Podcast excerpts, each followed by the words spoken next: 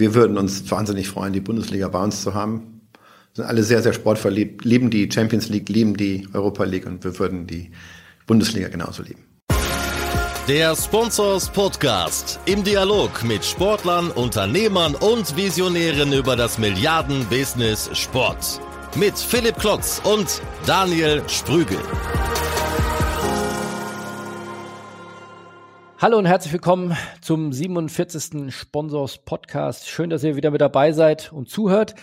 Ihr habt gerade Thomas de Boer gelauscht. Er ist seines Zeichens Chef von The Zone im Bereich Dach. Und äh, wie ihr wisst und wie ihr ja hören könnt, hat The Zone noch viel vor. Nicht nur, dass sie jetzt seit dieser Saison die Champions League und die Europa League haben, äh, ja auch schon seit letztem Jahr die Bundesliga. Sie wollen noch mehr Bundesliga. Sie haben unstillbaren Hunger und äh, er sagt auch im Podcast, dass sie Weltmarktführer werden wollen für den Bereich Streaming und Sport. Also gleich dazu mehr. Aber erstmal zu dir, Daniel, nach Berlin. Auch für uns beginnen ja neue Zeiten. Ähm, die Inventur ist durch und äh, wir wollen ja ein, zwei Sachen anders machen. Philipp, ich bin traurig. Ich bin sehr, sehr traurig, weil ich bin heute das letzte Mal mit dabei, wenn es hier ein Interview gibt im Sponsors Podcast, weil wir zukünftig die Bereiche trennen werden zwischen News und dem Interview. Das haben wir ja schon vor zwei, drei Podcasts nochmal ange, angeteasert, haben auch schon zwei, drei Feedbacks, ja, mehr Feedbacks bekommen von euch da draußen, dass es sinnvoll ist und das werden wir jetzt durchziehen. Deswegen, das wird der erste Podcast sein, wo es keine News gibt. So ganz können wir uns aber nicht trennen. Ich glaube, eine kleine News möchte trotzdem loswerden, richtig? Ja, das brennt mir wirklich unter den Nägeln. Äh, haben, haben das eben auch schon im Vorgespräch äh, gehabt. Du hast ja mal da gearbeitet. Wir haben damit fast täglich zu tun. Lager der Sports, von denen ist die Rede früher Sport 5 oder ganz früher Ufer Sports. Äh, die werden mal wieder zum Verkauf angeboten, sind ja Teil der Lagardère Gruppe und äh, Lagardère hat jetzt äh, vor paar Tagen bekannt gegeben, dass sie im nächsten halben Jahr bis äh, sechs bis acht Monaten die Unternehmensgruppe Lager der Sports, die auch äh, mit dem Deutschlandsitz äh, in Hamburg beinhaltet, ja, zum Verkauf anbieten wollen, das nur als Ganzes. Aber im Detail werden wir da sicherlich dann nächste Woche bei den News sprechen, aber äh, das hat sicherlich die Branche äh, ja nicht nur bewegt, sondern ein Stück weit auch zum Beben gebracht. Äh, das war sicherlich mit Abstand der Artikel, der am meisten bei uns geklickt und gelesen wurde, äh, Vielfaches im Vergleich zu den anderen Artikeln. Also das will ich den Zuhörern nicht vorenthalten, hat aber sicherlich der geneigte Sportbusiness interessierte diese auch schon mitbekommen. Dann baust du den Spannungsbogen auf für unseren nächsten Newspartner nächste Woche. Ich kann jedem nur empfehlen, der zum ersten Mal reinhört, auf jeden Fall den Podcast zu abonnieren, weil dann hast du nächste Woche auch eine Push-Nachricht auf dem Handy, wenn der neue Podcast rauskommt. Das sei nochmal gesagt für alle, die jetzt neu mit dabei sind. Genau. Und dann auch noch eine kurze Info in eigener Sache. Wenn ihr den Podcast heute am Tag der Veröffentlichung am 15. November anhört, dann ist heute für euch noch die Möglichkeit, ein Spobis-Ticket zum Early-Tarif für 890 Euro zu erwerben. Das haben wir in diesem Jahr neu eingeführt. Wir wollen nicht nur bestrafen mit Late-Tarifen oder Last-Minute-Tarifen, sondern wir wollen auch belohnen für diejenigen, die sich schon früher ein Ticket kaufen. Im nächsten Jahr treffen wir uns ja wieder alle Ende Januar in Düsseldorf, um äh, gemeinsam den Spobus zu feiern. Auch mit dir, Daniel, du bist ja wieder hoffentlich mit dabei und äh, sich dann also jetzt schnell ein Ticket sichern und noch 100 Euro sparen. Wir packen den Link direkt in die Show Notes, äh, dann kommt ihr direkt auf die Ticketseite und könnt euch hier 100 Euro sichern. Und ansonsten jetzt schnell rüber zu Thomas de Boer, Dachchef von The Zone mit seinen Einblicken einerseits über das Business äh, von The Zone. Und dann erzählt er aber auch als äh, ja, vielgereister Business Manager, äh, war unter anderem bei Fernsehsendern wie RTL, äh, war danach bei Google, war äh, Deutschland Geschäftsführer von Twitter, wie gesagt, jetzt Dachgeschäftsführer von The Zone wie die Entwicklung der letzten Jahre auch ihn geprägt hat. Und er macht das in dem Bild deutlich, die Entwicklung vom Hund zur Katze. Was damit auf sich hat, müsst ihr jetzt reinhören. Viel Spaß damit.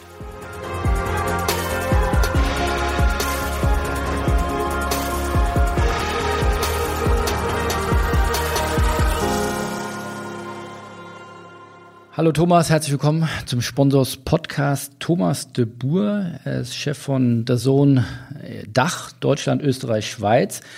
Hat aber äh, schon viel in seinem Berufsleben äh, erleben dürfen, äh, war, kommt von TV-Sendern, ähm, war dann bei, bei Google, bei Deutschland-Chef von, von Twitter, äh, jetzt bei The Zone. Thomas, von, von welcher Zeit hast du denn, wenn du deinen heutigen Job äh, dir ansiehst, am meisten profitiert? Eigentlich von dem Sprung aus dem eher traditionellen Business, aus Mars, aus der FMCG-Branche herauskommend, dann die Fernsehsender kennenlernt, in diese Tech-Branche hinein. 2009 YouTube in Deutschland gestartet, dann Google, dann Twitter, dann jetzt The Zone. Äh, einfach dieser ganz klare Unterschied in der Art und Weise, wie Unternehmen geführt werden, wie, äh, wie schnell man vorangeht, wie man vorangeht, wie man arbeitet. Äh, das war eigentlich das, wo ich am meisten profitiert habe von dem Sprung aus den traditionellen in die technischen Medien. Und was würdest du sagen, was hat dich am meisten geprägt? Am meisten geprägt hat mich am Ende des Tages meine, meine ersten paar Jahre bei Mars damals. Die, äh, das habe ich ganz vergessen, das äh, hast du auch noch genau, vorzuweisen. Genau. Ähm, die ersten Jahre bei Mars waren sehr, sehr prägend, weil das eine sehr klare äh, Denkweise auf, auf Marken ausgerichtet, die Marke über allem stehend und, und auch dann mit viel Geschwindigkeit und aber sehr hohe Rigorosität Ziele verfolgen. Das hat mich schon sehr, sehr geprägt. Äh, mit sehr viel Klarheit an Dinge rangehen, mit Energie an Dinge rangehen äh, nicht aufgeben, weiterlaufen. Das hat mich eigentlich grundlegend geprägt. Und egal, ob ich jetzt in eher traditionelleren oder moderneren Unternehmen gearbeitet habe, neueren Unternehmen gearbeitet habe, war das etwas, was mich von vornherein aufgestellt hat. Jetzt hast du in den unterschiedlichen Positionen bei den unterschiedlichen Unternehmen ja auch unterschiedliche Dinge gemacht. Was charakterisiert dich am besten? Bist du ein Verkäufertyp? Bist du eher der Stratege? Was, was zeichnet dich am meisten aus? Also auch da wiederum aus Maß heraus, da gibt es die Idee, Leute, die lange dort sind, eigentlich alle zwei, drei Jahre in ihrer Funktion wechseln zu lassen. Und auch wenn ich Maß nach acht Jahren verlassen habe, habe ich eigentlich genau das immer wieder getan. Ich habe eigentlich alle zwei, drei Jahre äh, meine Funktion verändert oder aber innerhalb des Unternehmens eine größere, neuere Funktion bekommen. Und ich war im Einkauf, ich war im Verkauf, ich war im Marketing, in der Geschäftsführung, äh, sehr viel mit Inhalten zu tun gehabt, also mit ganz unterschiedlichen Dingen. Und ich glaube, das, was Mars grundsätzlich anstrebt mit Leuten, die da sind, die sollen diese Helikopter-View bekommen. Das heißt also, ein Unternehmen in allen Bereichen gut verstehen. Ich glaube, das ist das, was für mich am meisten dabei rausgekommen ist, so viele verschiedene Dinge zu probieren, immer wieder neue Dinge anzufassen und darüber letztlich ein Verständnis dafür zu bekommen ja, welche Mechanismen wirken, welche Systeme entstehen und auch Zusammenhänge gut zu erkennen. Jetzt bist du zum ersten Mal bei einem klassischen Sport-Business-Player, der Zone, der vor zwei Jahren gestartet, will das, das, das Netflix des, des Sports sein. Ist das ein Vorteil, dass du jetzt noch gar nicht die klassische ja, Vita aus dem Sportbusiness mitbringst? Ist das ein Vorteil oder ist es ein Nachteil? Ich glaube, es ist ein großer Vorteil, weil erstmal habe ich auch mit niemandem eine Historie. Das kann auch vorteilhaft sein. Und ich habe natürlich andere Erfahrungen, die ich mit reinbringe. Aus den Funktionen, die ich gerade beschrieben habe, bringe ich einfach viele Dinge mit. Und in der Perform Group, in der Zone Group gibt es einfach unglaublich viele Leute, die über die entsprechenden Kontakte verfügen, über das Know-how verfügen, die eine unglaubliche Erfahrung im Sport haben. Insofern glaube ich, ergänze ich das Team mit einem Wissen aus anderen Bereichen sehr gut. Die letzten beiden Jobs waren ja bei Google und bei Twitter, also Unternehmen, die die Medienbranche ja revolutioniert haben. Wie würdest du sagen, deiner Zeit von Mars bis heute The Zone, ähm, wie hat sich die Medienwelt aus dein, deiner Sicht verändert? Naja, wir sind alle durch das Smartphone nicht mehr gezwungen, zu einem gewissen Zeitpunkt an einem bestimmten Ort zu sein. Wenn ich meinen Vater nehme, wie der früher die Tagesschau geguckt hat, dann hat er um kurz vor acht den Fernseher angemacht und habe ihn auf keinen Fall was gefragt um kurz nach acht. Ja, wenn du jung sterben wolltest, hast du ihn kurz nach acht irgendwas gefragt, weil er konnte mit dir reden oder er konnte äh, die Nachrichten konsumieren. Und wenn er sich auf dich konzentriert hat, war diese Nachricht weg. Und er musste auf die Tagesthemen warten und auf die Zeitung am nächsten Morgen. Deshalb war er entsprechend sauer. Also bei uns ruft niemand, keine meiner Geschwister um kurz nach acht zu Hause an. Das ist eine Zeit, die ist geblockt. Die ist heilig. Ähm, die ist heilig, die ist, da ruft niemand an. Und ich glaube, das ist eigentlich die wesentlichste Änderung, dass wir zwei könnten jetzt hier auch sitzen und parallel, ich könnte mir jetzt ein Live-Spiel auf der Zone angucken und du könntest dir auf Netflix eine Serie anschauen. Das könnten wir beide tun. Das wäre für den anderen jetzt relativ langweilig, wenn nur der eine das macht. Aber wir könnten unhöflich. das tun. Bisschen unhöflich wäre es auch, aber es wäre technisch möglich. Ja. ja? Und äh, so gewöhnen wir uns einfach dran, dass wir uns nicht mehr innerhalb gewisser Rahmenbedingungen, die uns gesetzt werden, bewegen, sondern immer mehr selber entscheiden. Und das ist gut so, weil das auch viel mehr nur modernen Tagesablauf. Ich bin ein berufstätiger Familienvater. Das sind die Slots, die für mich sozusagen bereitstehen, wo ich mal genau das machen kann, was ich möchte. Ist im Zweifel die halbe Stunde am Flughafen. Aber die kann ich dann, egal wo ich dann gerade bin, in welchem Flughafen ich gerade bin, ich brauche nur einen Zugang zum Internet und ich kann jetzt die halbe Stunde kann ich mir was anschauen, was mir passt. Es gibt zig Urlaube, die hätten ohne diese Freiheit nicht stattgefunden. Da hätte ich einfach zu Hause bleiben müssen. Ja, aber heute ist man mit der ganzen Ungebundenheit, die da ist, kann ich wegfahren. Im Zweifel sitze ich mal einen Tag im Skiurlaub in, im Hotel und muss von da arbeiten. Ja, aber ich bin im Skiurlaub. Ja, und dieser Unterschied ist schon gewaltig und das trifft jeden Bereich des Lebens, aber logischerweise den Medienkonsum extrem. Und wir sehen, was Netflix oder Prime Video gerade für Entertainment tun, für Serien und Filme. Das machen Spotify und Deezer für die Musik oder Apple Music für die Musik. Und wir machen das für den Sport. Siehst du eine Gefahr, dass die klassischen ja, Platzhirsche, um nicht zu sagen Dinosaurier, du hast für sie teilweise gearbeitet, früher für RTL, glaubst du, die werden ersetzt oder die können sich modifizieren? Werdet ihr die, ja, hart gesprochen, ein bisschen drastisch vielleicht ausradieren? Also wie siehst du da das, das gegenseitige äh, Verhältnis zueinander? Also ich glaube, dass das Verhalten, was ich gerade beschrieben habe, da würde man im ersten Schritt drauf kommen, dass das eher so die 20, 25-Jährigen sind, die das betrifft. Das betrifft die auch im aktuellen Status stärker als ein 45-Jährigen. Das heißt aber nicht, dass der 45-Jährige oder 55-Jährige davon frei ist. Und je mehr dieses Verhalten, sich darauf auszurichten, was ich jetzt gerade möchte, vorwärts geht, desto weniger wird der Mensch an sich bereit sein, auf ein Programmschema zu warten. Das ist klar. Wenn ich früher vor 15, 20 Jahren Wer wird Millionär gucken wollte, musste ich morgens zu einer bestimmten Uhrzeit aus dem Haus, damit ich zu einer bestimmten Uhrzeit zurück sein konnte, um dann Abend zu essen, die Kinder ins Bett, damit ich um Viertel nach acht da hocke und den ersten Kandidaten nicht verpasse. Die Zeiten sind technisch betrachtet längst rum und das Verhalten der Menschen geht immer mehr dahin, dass sie sich auch weniger um solche Rahmenbedingungen scheren. Das hat natürlich eine Implikation und das bedeutet auch, dass ein linearer Sender sich einfach sehr gut die Frage stellen muss, wie kann ich meinem Zuschauer einfach ein Erlebnis bieten, was auch in seine Welt passt.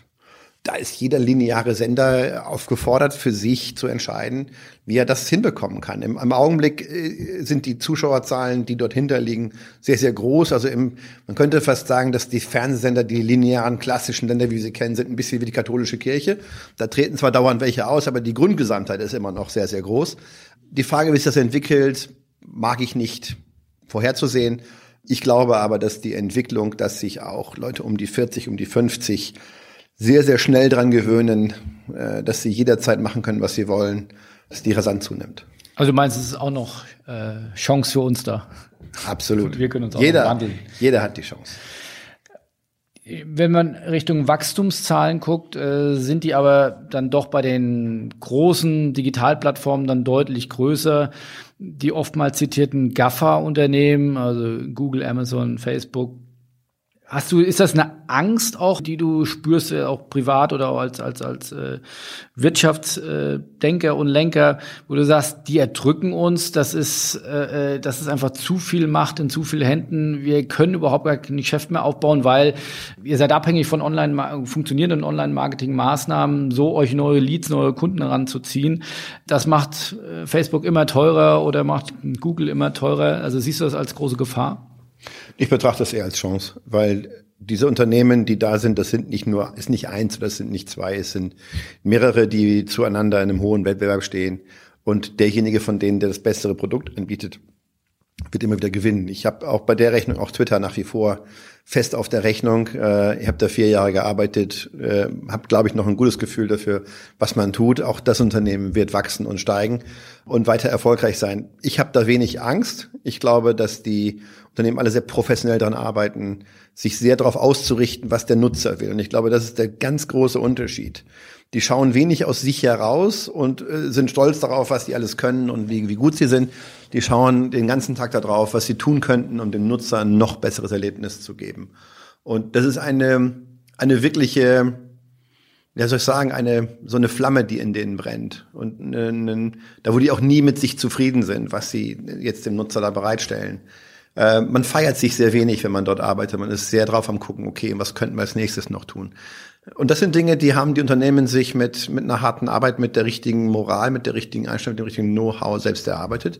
Von daher finde ich, kann man ihnen nicht böse sein, sondern äh, ja, ich, ich selber nutze alle diese Produkte in meinem privaten Leben sehr, sehr stark und bin immer wieder begeistert, was mir da ge geliefert wird. Ich bin da nicht besorgt. Du hast jüngst beim Gastauftritt an der, an der Spork eine, wie ich finde, sehr, sehr bildhafte und metapherreiche und sehr schöne Geschichte erzählt, dass du dich im Laufe deines Berufslebens äh, vom Hund zur Katze entwickelt hättest. Äh, kannst du das nochmal erklären, was du damit gemeint hast? Ja, also die, wir haben einen Hund und das ist ein Schäferhund-Mix und wenn ich mit, äh, mit der, das ist ein Mädchen, eine junge Dame, äh, spazieren gehe und wir kommen an eine Fußgängerampel, dann setzt sie sich hin. Das tut die. Und das macht sie, weil sie weiß, dass wir das gerne möchten, dass sie das tut. Also sie erfüllt unsere Erwartungen, weiß, dass wir sie dann ganz toll finden und dann ist sie glücklich. Also tut sie das. Und ich habe, als ich 1994 angefangen bin, für FM in Pferden zu arbeiten, war das nicht unähnlich. Du warst dann erfolgreich und gut, wenn du es geschafft hast, die Erwartungshaltung um dich herum möglichst zu erfüllen. Das betraf die Art und Weise, wie du dich angezogen hast. Das betraf deine Arbeitszeiten. Das betraf deine ganze Arbeitsmoral, all diese Dinge. Also man war eher darauf ausgerichtet, Erwartungen zu erfüllen, als unbedingt sich selbst auszuleben. Und das hat auch ein bisschen in diesen Rahmenbedingungen von damals zu tun. Ich habe gerade meinen Vater angesprochen, aber es gibt unglaublich viele Rahmenbedingungen, die dazu geführt haben, dass man ein gewisses Verhalten an den Tag legen musste. Beispiel. Wenn ich damals wissen wollte, wann der Bus fährt, naja, dann bin ich halt zur Bushaltestelle gegangen und habe auf den Plan geguckt. Der hing nämlich nur da. Und wenn ich den Bus gerade verpasst hatte, musste ich warten auf den nächsten. Im Zweifel eine halbe Stunde, eine Stunde. Es gab kein My Taxi, was mich jetzt da abholt. Es gab kein Drive Now. Ich konnte kein Fahrrad kurz anmieten. Nein, entweder bin ich zum Taxistand gelaufen zum nächsten oder ich habe auf meinen Bus gewartet. So. Und das ist natürlich etwas, wo der Kopf sich sehr stark an Rahmenbedingungen ausrichtet, weil diese Rahmenbedingungen sehr, sehr stark bestimmen, was für mich möglich ist. Und das ist eher dieses im Bild zu bleiben, Hundeverhalten. Äh, das Smartphone hat dann dazu geführt, wie ich es gerade schon beschrieben habe, naja, ich, ich stehe jetzt an so einer Haltestelle, der Bus ist weg. Ich kann mir im Zweifel schon vorher rausgucken, wann der fährt. Aber wenn ich es nicht getan habe, bestelle ich mir da, wo ich gerade bin, ein Taxi daher. Ich finde raus, wo um mich rum ein, ein Carsharing-Fahrzeug ist, wo ein Fahrrad wäre oder, oder, oder. Und das verändert den Kopf, weil ich nicht mehr auf die Rahmenbedingungen so schauen muss und mich irgendwo einfügen muss um ein angenehmes Leben zu haben, sondern ich entscheide konstant darüber, was ich jetzt tue oder nicht tue. Und das ist eigentlich eine andere Frage, die in den Leuten hochkommt. Der Hund fragt sich, was darf ich jetzt tun, was soll ich jetzt tun? Und die Katze fragt sich, was ist, was könnte ich jetzt tun? Und das ist gewaltig, weil das nicht nur eine Frage von Bequemlichkeit ist an der Stelle. Es geht nicht nur darum, dass die Welt für mich danach leichter wird oder einfacher oder wie auch immer. Es geht wirklich darum, dass danach mein Kopf anders ist und ich eine andere Erwartungshaltung an Dinge habe. Äh, das betrifft zum Beispiel Geduld. Meine Mutter hat früher immer als Quelle Sammelbestellerin, hat die zwölfstellige Zahlenkolonnen auf Postkarten geschrieben, eine Briefmarke drauf gemacht, ihre Adresse drauf geschrieben, diese Brief, diese Postkarte dann zu einem Briefkasten gebracht und hat zwei Wochen lang auf ein Paket gewartet. Und wenn es kam, hieß es, oh, toll, das ist mein Paket, wie schön. Zwei Wochen. Das ist heute absolut undenkbar. Wir bestellen was und erwarten eigentlich, dass es am nächsten Tag, spätestens aber am übernächsten Tag da ist, weil wir uns daran gewöhnt haben. Und das ist nicht nur Bequemlichkeit, das ist einfach ein anderer Kopf, der dahinter liegt. Und deswegen bleibe ich gerne in diesem Hunde- und, und Katzenbild, weil das das so schön beschreibt. Und das hat ganz viele Implikationen. Das hat Implikationen dafür, wie ich als Unternehmen meine Produkte bewerben muss, wie ich auch meine ganze Kommunikation aufstellen muss, wie ich Mitarbeiter führe, aber auch die Frage, wie in Zukunft ein Fußballverein sein Stadion noch voll bekommen wird. Kannst du da mal konkret drauf eingehen? Also was, was heißt das dann konkret, wenn du sagst, das war vor 10, 15 Jahren so und so würdest du es heute machen? Naja, vor 10, 15 Jahren hast du den Leuten einen Fernsehspot gezeigt und ein Plakat rausgehängt und hast ihnen ein Message gegeben, da gab es einen Claim und die haben das gelesen, haben das verstanden, weil sie einfach eher im Rezeptionsmedium-Modus äh, waren und haben die Nachrichten aufgenommen, haben die geglaubt oder nicht geglaubt und haben dann entsprechend das Produkt gekauft oder den Service in Anspruch genommen oder nicht. Heute ist ein ganz anderer Anspruch da. Leute wollen viel mehr Informationen haben, die wollen ganz anders eingebunden sein, die wollen antworten, die wollen mit den Marken, mit den Unternehmen sprechen. Ähm, die wollen im Zweifel, sind die glücklich, wenn sie selber mitgestalten können. Ähm, und wenn halt die, die, die Produkte oder die Angebote möglichst viel Option für sie haben, sodass sie das immer mehr auf sich selber personalisieren können. Personalisierung ist ein Riesenfaktor geworden weil wenn ich mein Leben als Katze immer mehr gestalte und immer die Frage stelle, was könnte ich jetzt tun, ist natürlich die Preisfrage, wie sehr ist eine Plattform einfach gibt mir ein Angebot und das kann ich jetzt nutzen. Oder aber es gibt mir Möglichkeiten, wie ich das Angebot exakt auf mich zurechtschneide. Und das ist einfach, glaube ich, der gewaltigste Unterschied zwischen den Dingen. Wie sehr fühle ich mich zu den Dingen, die ich da tue, verbunden und entscheide mich ganz bewusst, da mitzumachen? Oder inwiefern sitze ich eigentlich eher dort und werde durch etwas entertained und nehme es einfach mit? Und je nachdem, mit wem ich gerade rede, rede ich eher mit dem Hund oder rede ich eher mit der Katze. Ähm, gibt das eine unterschiedliche Herangehensweise? Ich glaube nur persönlich, und das kann ich für mich auch selber sagen, ich bin sicherlich mal als, als Hund in mein Berufsleben reingekommen und habe mich heute sehr, sehr stark in Richtung Katze entwickelt. Und ich sehe einfach um mich herum, wenn ich das mal so im Schnitt sagen muss, ich die letzten fünf Jahre nehme und gucke dann mal 15 Jahre zurück, gibt es heute drastisch mehr Katzen als Hunde. Was hat das in dir verändert in der, du hattest es vorhin auch angesprochen, in der Mitarbeiterführung? Was machst du da anders als vor fünf Jahren? Viel mehr Information, viel mehr Transparenz, viel mehr das Verständnis, warum, wieso, weshalb. Äh, die ganz einfache Anweisung, etwas zu exekutieren, das kann funktionieren, muss aber nicht. Ähm, wenn jemand versteht, warum er das tun soll, wo sein eigener Beitrag ist, hat das einen großen, großen Faktor. Wenn äh, etwas mehr das große Ganze oder auch etwas mehr Detail dabei ist, hilft es immer mehr, dass jemand sich wirklich entscheidet, das selber auch zu tun und dann, im, wenn man im Neudeutsch sagt, committed ist, das auch wirklich sehr gut hinzulegen. Und wenn es dann noch gelingt, das mit, mit High-Performern, High-Performer eingestellt zu haben, die auf diese Weise Dinge angehen, ist man, glaube ich, sehr vorne. Du hast eben das Thema Personalisierung angesprochen. Ist ja von bis sicherlich zu sehen. Aber ist da irgendwo auch nicht noch äh, eine Gefahr? Oder ich kann sagen, im Sportbusiness sind ja, gibt es ja viele kleinere und Kleinstunternehmen, die dann sagen, ja, das äh, der liebe Thomas, der war ja bei Google und bei Twitter und so, da sind bestimmt ganz tolle Entwickler und die können das auch alles äh, bestimmt ganz toll programmieren. Aber wie soll ich mir das leisten? Wie soll ich das überhaupt verstehen? Wie komme ich an solche High-Performer ran? Ist das nicht ein, irgendwo auch ein Elite-Thema oder ist das auch in der breiten Masse der Unternehmen anzuwenden? Naja, ich glaube einfach, dass wir schon da eine gewisse Ausrichtung darauf haben, dass gewisse Ausbildungsstände erreicht sein müssen, damit ich in der Lage bin, das zu tun. Ich bin da aber um, um unsere Gesellschaft weniger besorgt, muss ich sagen, weil ich glaube, dass unsere Ausbildungssysteme sehr, sehr gut sind. Die Durchlässigkeit ist da. Wir bekommen sehr viel Zuzug von, von, von außen. Mit Leuten, die vielleicht nicht heute, aber vielleicht in fünf Jahren oder in zehn Jahren äh, hervorragendes leisten können.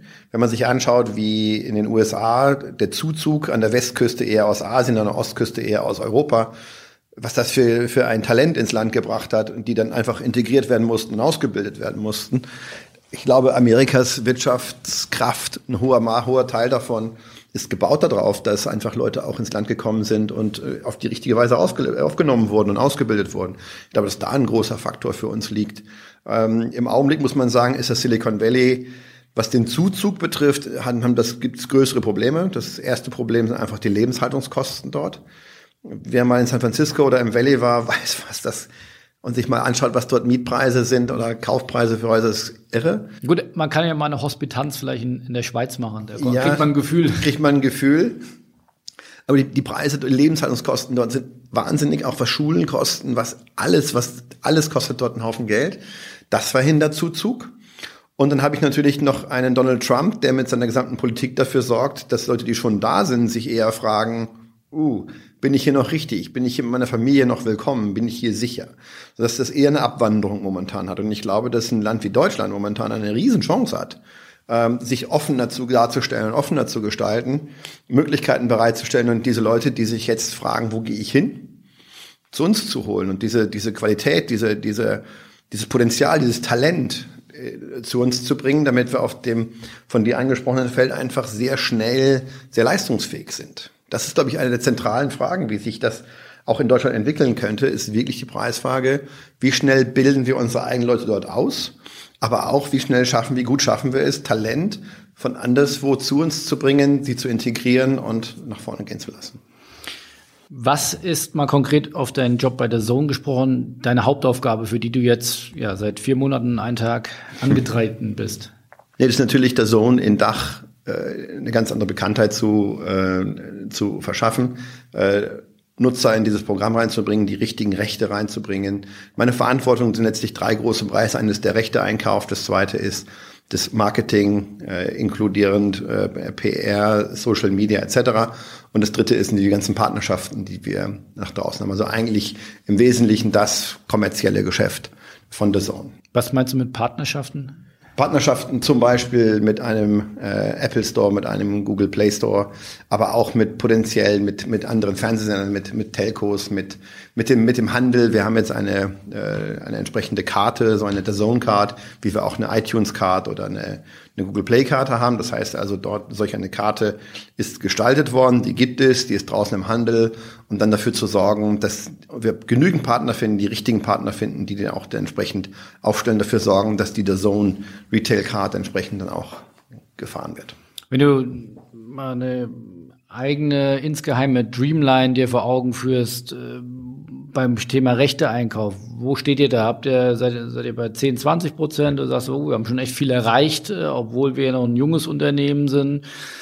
Sicherlich extrem schnell gewachsen, aber was soll da noch kommen? Wie hoch sind eure Ambitionen? Naja, es ist einer der Gründe, weshalb ich mich für das so entschieden habe, ist ganz klar, dass es mich vollkommen beeindruckt hat, wie schnell dieses Unternehmen in nur zwei Jahren es geschafft hat, die Marke aufzubauen und sehr populär zu machen, äh, welche Technologie aufgestellt wurde, welche Qualität in der Berichterstattung liegt und natürlich auch, welche Rechte da sind. Mit dem Gewinn der, der Champions League und auch der Europa League Rechte haben wir natürlich einen riesengroßen Schritt gemacht. Aber das ist nicht das Einzige. Wir haben jetzt, äh, dadurch, dass wir uns insgesamt auch in die USA ausgebreitet haben, aus den USA bekommen wir sehr viel Kampfsport.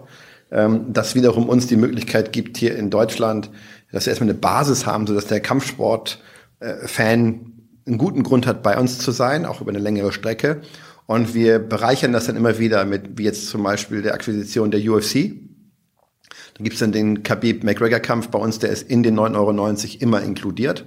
Das Angebot, das wir haben, ist immer ein Preis für all den Sport, der da ist, sodass der Kampfsportfan jetzt zu uns kommen kann, vielleicht wegen des Kampfes zu uns kommt, um dann zu erkennen, welche anderen Dinge noch für ihn da sind. Und je mehr es natürlich dichter an seinem Ursprungsinteresse ist, desto besser. Ähm, da sind wir auf der Fußballebene, haben uns sehr stark entwickelt durch Champions League, Europa League. Auf der US-Sportebene waren wir immer schon stark mit dem mit der NBA und der NFL. Aber das haben wir gerade zum Beispiel mit College Football und College Basketball ergänzt, um dann eine andere Tiefe zu erzeugen. Auf dem Kampfsport, wie ich es gerade geschildert habe, haben wir uns sehr, sehr gut entwickelt. Ein hoher Grundstock durch Bellator und Matchroom, den wir gezielt mit einem Joshua Povetkin-Fight oder dann der Akquisition der UFC weiteren großen Boxereignissen über die nächste Zeit anreichern werden. Naja, und dann haben wir als vierten großen Bereich halt den Multisport. Da, wo wir mal einfach hergekommen sind. Das ist da, wo wir Rugby zeigen. Das ist da, wo wir Feldhockey zeigen. Äh, das ist da, wo wir Darts zeigen. Das ist das, wo wir die Sportarten, die vielleicht etwas nischiger sind, anbieten, aber dem Sportfan, der sich wirklich für Sport begeistert, der gar nicht nur auf ein Team geht und auf eine Sportart geht, sondern eher in der Breite unterwegs ist, sich auch mal inspirieren lässt und versucht, die Rugby-Regeln zu verstehen, indem man ein paar Spiele guckt. Da haben wir das Angebot eigentlich für jeden gebaut. Gibt es eine Zahl, die euch vorschwebt, welche Kundenabonnentenzahlen man weltweit äh, erreichen will und kann? Also ich finde es immer wieder beeindruckend, wenn man die, die Quartalzahlen von Netflix sieht. Und da heißt es immer wieder sieben Millionen neue und dann ist die Börse sogar enttäuscht, wenn es dann wieder nur fünf Millionen neue äh, sind. Ähnliche, nicht ganz so hohe Zahlen hat Amazon Prime nicht nur sicherlich mit Content, ähm, aber auch sehr stark. Gibt es da schon von euch ähm, konkrete Zahlen, die, die ihr kommuniziert nach außen? Ja, es gibt die Zahlen. Nein, wir kommunizieren sie nicht. ihr könnt auch jetzt und hier und heute damit äh, beginnen. Ja, danke Gibt, fürs Angebot. Gibt es für Deutschland Zahlen, wo du sagst, wir wollen mal fünf Millionen erreichen, wir wollen mal zehn Millionen erreichen? Ist das überhaupt noch eine Messgröße? Weil man kann ja so schnell rein und wieder rausgehen. Also ist das überhaupt noch die Kennzahl, wo man sagt, äh, so und so viele Abonnenten wollen wir haben? Natürlich ist das die Kennzahl, weil das am letztlich definiert, die Zahl der Abonnenten mal den Monatspreis definiert, äh, wie viel Geld wir einnehmen. Und das ist natürlich für uns eine Maßgröße. Wir sind ein Wirtschaftsunternehmen und am Ende sollte da nicht in diesem Jahr, aber irgendwann in absehbarer Zeit mal eine grüne Zahl stehen. Ähm, insofern ist das natürlich eine sehr relevante Zahl und wir haben sehr konkrete, sehr klare äh, Pläne, sehr klare Ziele und das schauen wir uns jede Woche an. Eigentlich schaue es mir jeden Tag an, wie wir äh, vorankommen, wie viele äh, Probemonate wir jetzt heute, gestern, morgen neu abgeschlossen haben, wie sie der, wie sehr die konvertiert sind, wie viele davon, wie viel Prozent davon konvertieren von einem Probemonat in ein Abo, was dann, wie gesagt, du schon sagtest, monatlich sich automatisch immer wieder verlängert. Ähm, also jeder kann monatlich wieder aussteigen. Bedeutet für uns, dass wir einen Weg finden müssen, wie wir wirklich jeden Monat dem Fan wieder einen Grund geben, bei uns zu bleiben. Und eine Sache, die wir da zum Beispiel tun, ist eine Pausierungsfunktion anzubieten. Das heißt, wenn jemand zum Beispiel nur für die NBA bei uns ist und die ist zu Ende und der nächste Start liegt noch in der Ferne, kann er pausieren, um dran zu bleiben. Und das zeigt, der muss dann nicht, muss nicht, muss nicht sein, äh, sein Abonnement stornieren und ein neues wieder aufmachen. Er kann einfach pausieren. Er bezahlt in der Zeit nicht, steigt in der absehbaren Zeit danach wieder ein, wenn seine Saison weitergeht. Und, und äh, das ist aber die Idee, die wir verfolgen. Dieses Fan-First, diese Zentrierung auf das, was unser Nutzer braucht. Ähm, das, glaube ich, ist ein wesentlicher Erfolgsfaktor.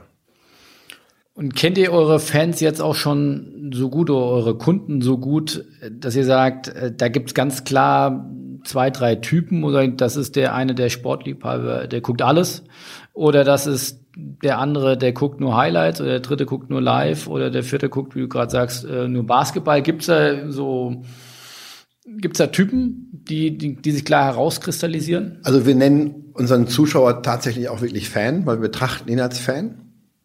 Und natürlich gibt es da sehr unterschiedliche äh, Ausrichtungen von äh, sehr eher sehr digital affinen Menschen, die auch eigentlich, wo das Smartphone sozusagen die zentrale Schaltstelle im Leben ist. Und wenn jemand schon Netflix nutzt, Prime Video nutzt, Spotify nutzt, ist der Schritt zu uns natürlich ein sehr kurzer, sehr ein sehr logischer. Wenn ich jetzt auch noch Sport interessiert bin, dann ist das eigentlich ein logischer Schritt, uns einfach zu nehmen. Während wenn jemand eher ein klassischer Medienkonsument ist, der äh, die Fernbedienung in die Hand nimmt und durch die Programme seppt und sich dort unterhalten lässt, gibt es noch einen Schritt zu tun, äh, den dann entsprechend äh, ihm diese, diese Verhaltensänderung bei ihm zu bewirken.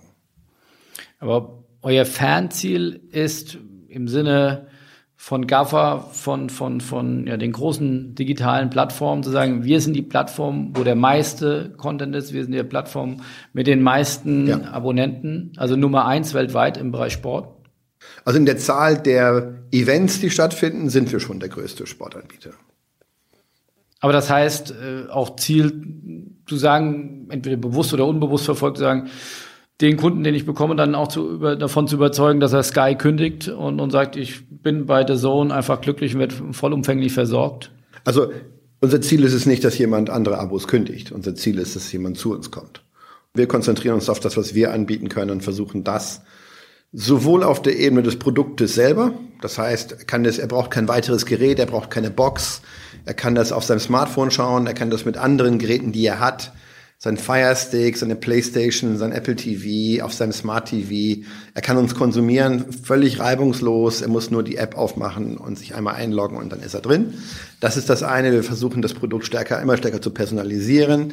Äh, wir werden jetzt in absehbarer Zeit mit Downloads kommen. Das heißt, ich kann im Prinzip vorher einstellen, Dinge sind herunterladbar. Beispielsweise, dass ein, ein NFL-Spiel, was nachts um drei stattfindet, kann ich dann.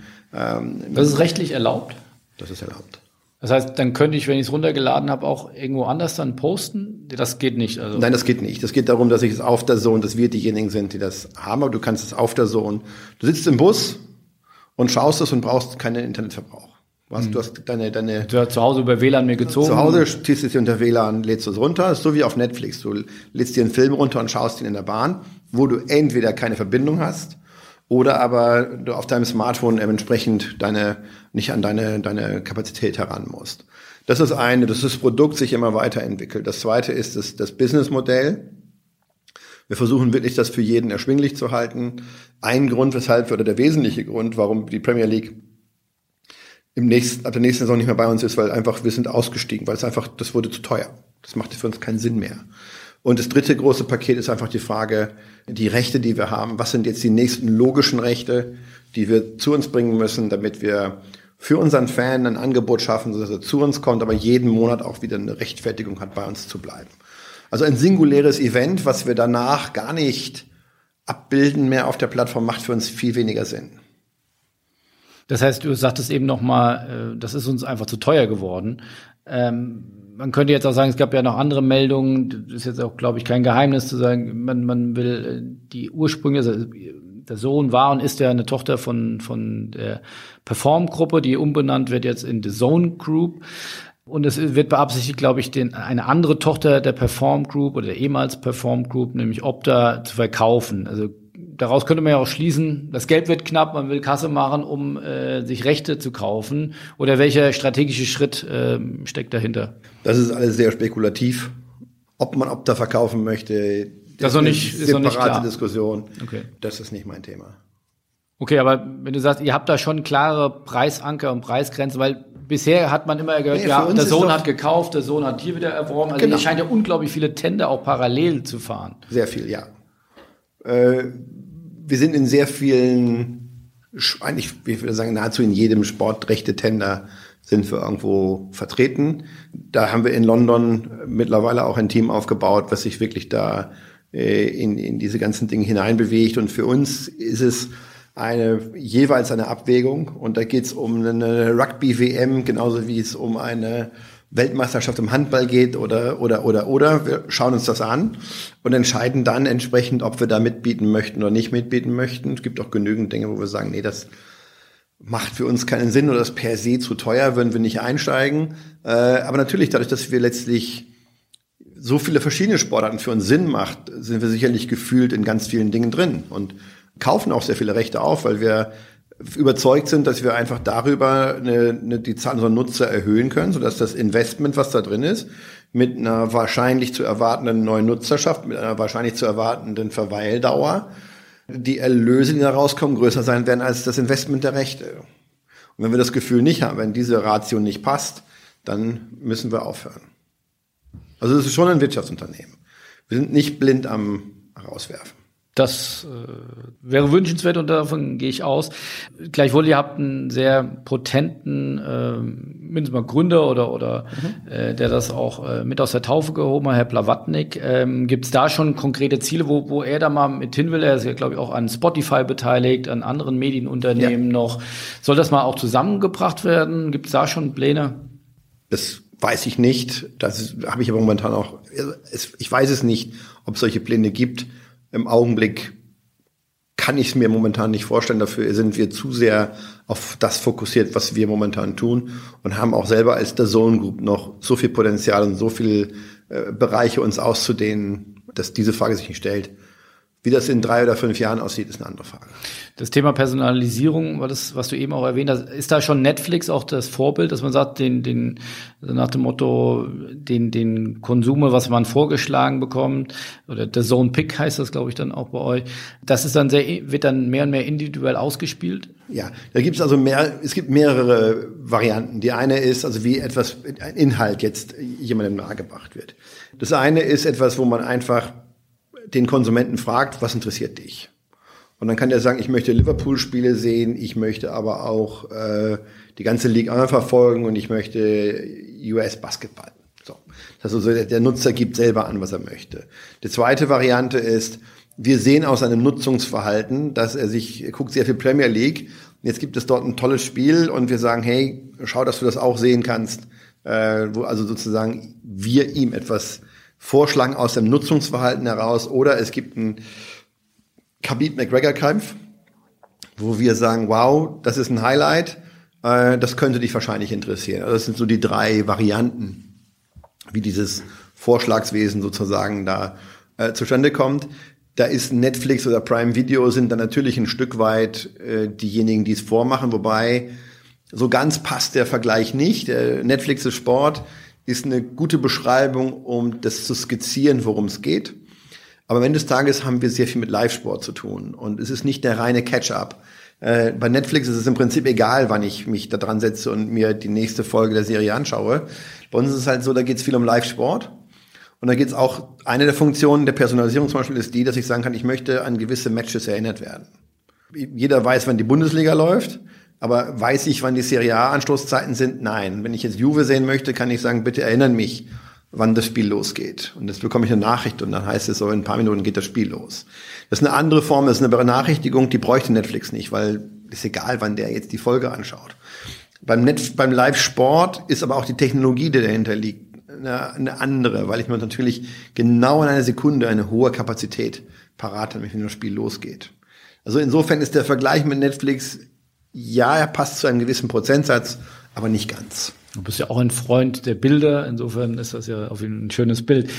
Gibt es Erfahrungswerte über die ersten zwei Jahre von der Zone, wo man sagt, ähm, funktioniert Live-Sport besser oder funktioniert Zusammenhalt? Wir haben im Vorgespräch auch wir, wir beides Familienväter, äh, wenig Zeit, Freunde der Highlight-Zusammenfassung. Aber was sagt da die große Masse der User?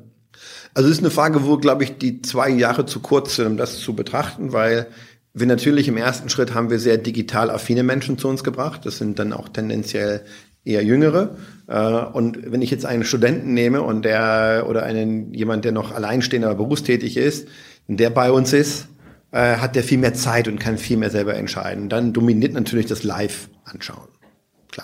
Bei Sport, der aus dem US kommt, im Zweifel morgens früh die Kommunikation, also das, das Real Life, wie wir es nennen, wenn wir uns jetzt weiterentwickeln und wir sehen natürlich, dass durch eine Champions League, durch eine Europa League auch ein, ein älteres, ein reiferes Publikum zu uns kommt, dann hast du den berufstätigen Familienvater und dessen Zeitbudget ist natürlich kürzer.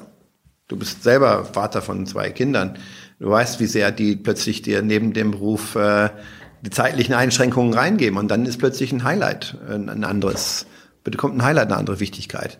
Und das ist natürlich etwas, was wir beobachten, wo wir uns die Frage stellen, wie wir diesem Trend äh, begegnen können. Aber ist momentan noch eine Vermutung. Aber Highlights gehen bei uns rauf, das sehen wir sehr deutlich. Äh, werden immer wichtiger. Die Bundesliga-Highlights, die wir ja 40 Minuten nach Spielende äh, anzeigen, die nehmen deutlicher Nutzung zu.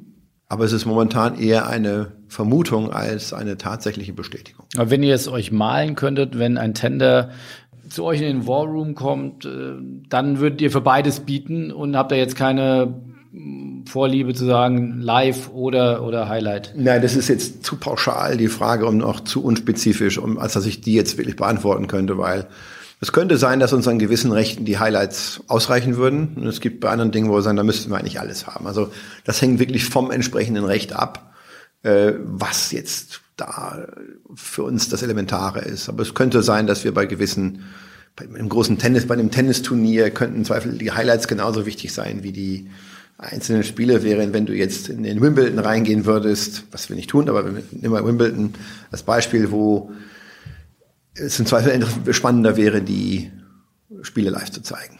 Und daher ist das immer eine Einzelfallentscheidung. Sonst erzählt man ja viel, auch alles geht von der Nutzung Richtung Mobile. Ist das bei euch auch so oder wird auch viel über die Smart TVs, hast du eingangs erwähnt? Äh, wie ist da die Nutzerverteilung? Naja, die, das Ereignis als solches wird auch schon in hohem Maße tatsächlich am, am größeren Bildschirm gesehen. Aber die mobile Nutzung ist dann tendenziell für Highlights sehr viel leichter, Dinge, die ich äh, unterwegs erledige. Das ist eigentlich ein ähnliches Verhalten, wie wir es auch in anderen Bereichen des Internets klar sehen können wo man feststellt, es gibt gewisse Dinge, die passieren mobil und andere passieren eher auf dem Laptop oder am größeren Bildschirm. Gibt es bei uns einfach schon Aufteilungen, je nachdem, was jemand gerade auch tut.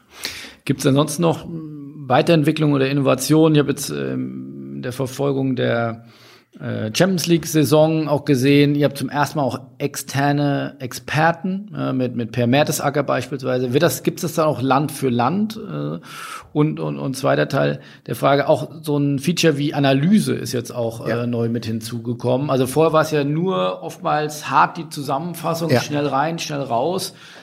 Verändert sich da jetzt das Bild auch von der Zone? Also wenn wir jetzt beispielsweise in ein Spiel gehen, mal Bayern Ajax haben wir gezeigt. Natürlich geben wir diesen Spielen dann auch eine andere Aufmerksamkeit, als wenn Bergamo gegen Neapel spielt. Wir werden da drumherum äh, wissen wir, unser, unser Fan kommt zum Spiel zu uns. Der interessiert sich wirklich für das Spiel. Möchte aber schon ein bisschen was drumherum auch wissen. Das heißt, wir geben ihm so einen Slot von 10, 15 Minuten vor dem Spiel, wo wir im Stadion sind, die Atmosphäre dicht daran bringen, ihm auch Blickwinkel geben, die wir bislang nicht so eingenommen haben, produzieren aber vorab immer Inhalte, die wir auch schon einen Tag vorher auf die Plattform stellen. Also da geben wir wirklich jedem die Möglichkeit, auch im Vorfeld des Spiels bereits sich schlau zu machen, nämlich genau dann, wenn es mir passt. sodass ich mir das Spiel dann auch, es reicht aus, zum Spiel genau zum Anstoß da zu sein, weil wenn ich mich informieren wollte, habe ich es vorher bereits getan. Also es ist wieder unseres, unsere Art und Weise, ein, ein Spiel zu zeigen. Mit Per Mertesacker haben wir jemanden dazugeholt als, als Brand Ambassador, wie man so schön sagt, aber auch als Kommentator.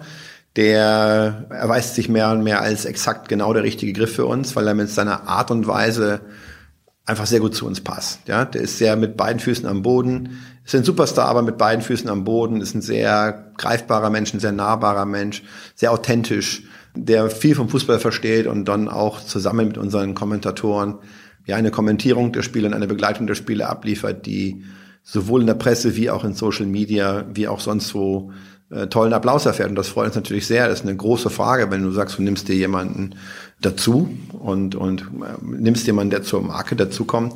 Eine, eine langwierige, intensive Diskussion. Aber wir sind alle sehr, sehr happy miteinander und ich glaube, das macht dem PR auch sehr viel Spaß mit uns. Geh, biegen ein auf die Zielgerade.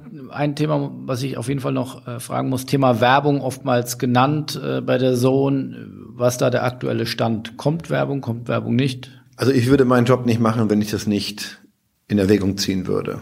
Ja, ich bin ja nun verantwortlich für ähm, am Ende des Tages für den Revenue, den, den der Sohn macht. Es wäre immer ein kleinerer Teil des, des Gesamtumsatzes, der über Werbung käme. Aber wir schauen es uns an, wir überlegen dort hin und her. Es gibt zum Beispiel abschreckende Beispiele bei Konkurrenten aus München, wo euch äh, in ihrem mobilen Player, da guckt man sich auch gerne mal eine Minute, bevor das Spielbild kommt, äh, ja, Werbung an. Das wäre nicht die Absicht, das zu tun. Aber grundsätzlich dass man, muss man die Frage zulassen und erlauben und sich einen klaren Gedanken machen, wie man es dann tun würde oder ob man es überhaupt täte. Wann glaubst du, wann wird es da eine Entscheidung geben? Das kann man eigentlich nicht so sagen, wann es die Entscheidung gäbe. Das ist ähm, eine, eine konstante Diskussion und manchmal geht sowas sehr schnell, manchmal dauert das eine Ewigkeit. Ich würde da gar keinen Zeitpunkt jetzt setzen. Und weil sowohl aus familiär fast schon sehr nahen Beweggründen oder weil es auch, äh, weil der Case ja ein ähnlicher ist, so, so ein Spotify-Modell, so ein Freemium-Modell, ähm, sowas auch denkbar? Also auch das wäre fahrlässig, wenn man uns nicht die Frage stellen würde, ist unser, unser Preismodell immer richtig? Ich glaube sehr daran, dass man dem Konsumenten nicht zehn verschiedene Preise im Netz geben soll, weil dann, das muss ihn verwirren zwangsläufig. Wir sind mit den 9,99 Euro sehr gut gefahren. Viele Leute haben immer wieder geglaubt, das wäre ab 9,99 Euro und wenn sie es in HD schauen wollen, müssen sie extra zahlen. Wenn da ein großes Spiel kommt, müssen sie extra zahlen. Wenn ein großer Kampf kommt, müssen sie extra zahlen das ist, glaube ich, mittlerweile gelernt, dass unsere 9,99 Euro für alles da sind und wir sehen an den konstant wachsenden Nutzerzahlen, bei uns deutlich wachsenden Nutzerzahlen, dass das Modell sehr gut angenommen wird. Daran etwas zu verändern, ist eine sensible Sache, aber ähnlich wie bei der Werbung würde ich meine Aufgabe nicht erfüllen, wenn ich nicht drüber nachdenken würde. Und das könnte auch ein Land, Deutschland oder Dach allein entscheiden oder würde das dann weltweit entschieden? Nein, das kann man ganz klar pro Land entscheiden. Da gibt es natürlich sehr viel Diskussionen innerhalb des Headquarters und dementsprechend verbringe ich auch sehr viel Zeit in London, in unserem Headquarter, um äh, da auch alle Meinungen zu hören. Ich glaube, es ist auch wahnsinnig wichtig. Wir haben dort ein, ein hohes Maß an, an Experten, die entweder aus der Perform Group kommen oder die wir dazugebracht haben. Und diese Diskussion ist unglaublich wichtig zu verstehen, was ist am Ende des Tages wirklich das beste Modell aber die Diskussion läuft und insofern, äh, die ist gesund. Die Diskussion zu haben ist gesund, die ist wichtig. Und dann wird es irgendwann Entscheidungen geben, aber diese Entscheidungen werden lokal fallen. Dann, wie gesagt, kann und will ich dich nicht entlassen. Noch zwei wichtige Fragen, die wir auch unter anderem ja auch beim Spobis immer wieder diskutieren. Äh, Stichwort, es gibt ja nicht nur Fußball, es gibt auch viele andere Sportarten, klar, die noch relativ große Medienpräsenz haben, Handball, Basketball, Eishockey, Wintersport, Motorsport, aber dann gibt's ja noch ganz viel Rudern, Schwimmen, Leichtathletik und, und die berühmten auch äh, olympischen Sportarten, die unterjährig nicht so viel Medienpräsenz haben. Seid ihr auch Heimat? Wollt ihr auch Heimat für die sein? Und werdet ihr da auch bereit, dann ja, dort Rechte zu akquirieren? Oder müssen die die auf jeden Fall produzieren? Wie könnte da eine Zusammenarbeit aussehen? Naja, wir tun das ja schon. Also wir zeigen zum Beispiel Feldhockey. Ja? Und wir haben ja als OTT-Sender haben wir den großen Vorteil, dass jetzt nicht unser Audience Flow, wie man das in einem linearen Länder nennt, äh, Sender nennt, ähm, ist nicht zeitpunktbezogen. Das heißt, wenn ich ein linearer Sender bin, muss ich es schaffen, um 5 Uhr nachmittags eine bestimmte einen bestimmten Marktanteil, eine Zuschauerzahl zu haben, damit ich um 6 Uhr auch erfolgreich sein kann. Das heißt, Feldhockey würde in einem linearen Sender kaum laufen können, weil die, der Marktanteil und die Zuschauer dahinter wären so klein, dass die nachfolgende Sendung unter Garantie leiden würde. Und da es bei uns keine nachfolgende Sendung per se gibt, sondern jeder sich das anschaut, was er möchte und dann auf eine Kachel klickt und darüber seinen Konsum selbst bestimmt, können wir eben Feldhockey zeigen. Und das macht uns natürlich einzigartig. Damit können wir für die verschiedensten Zielgruppen etwas anbieten. Personalisierung wird am Ende dann auch bedeuten, dass jemand, der Feldhockey schaut, auch tatsächlich mehr Feldhockey angeboten bekommt. Jemand, der mehr Fußball schaut, mehr Fußball angeboten bekommt. Und da haben wir eine ganz einzigartige Situation. Feldhockey ist ein, ist ein gern genutztes Beispiel, aber auch Themen wie Rugby und solche Dinge. Aber es könnte gerne auch noch mehr zehn Feldhockeys geben. Wenn es für einen Sinn macht, ja. Wenn wir glauben, dass wir damit was erreichen können, ja, aber wir werden auch nicht jedes abbilden können, weil auch da ist der Platz bei uns wieder begrenzt am Ende des Tages. Und ein Recht, was wir kaufen, muss am Ende des Tages immer wieder kaufmännischen Sinn machen. Bedeutet, wir müssen darüber. Aber diese Sportarten sind ja teilweise froh, wenn sie überhaupt gesendet werden. Die bringen ja teilweise, um bei Sport 1 und anderen Sendern zu laufen, sogar Geld mit. Mhm. Mhm. Also Geld mitbringen, das könnte ja auch ein Geschäftsmodell sein. Das könnte ein Geschäftsmodell werden, ist noch keins, aber die äh, ja, die Möglichkeit existieren und wir sind eben, das ist einer der Vorteile, äh, den wir haben. Wir sind nicht davon abhängig, dass eine Sendung zu einem bestimmten Zeitpunkt einen bestimmten Marktanteil und Zuschauerzahlen erreicht, weil wir diesen Übergang von Sendung A auf Sendung B nicht haben.